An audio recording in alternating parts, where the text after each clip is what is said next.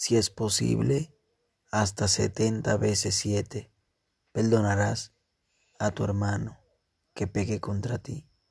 Si te falla, si te ha ofendido, perdónalo, porque la palabra del Señor es clara y precisa cuando habla sobre el perdón. Si practicas el perdón, estás actuando como Jesús actuó cuando estuvo en la cruz. Dice que él dijo una palabra, Padre, perdónalos, porque no saben lo que hacen.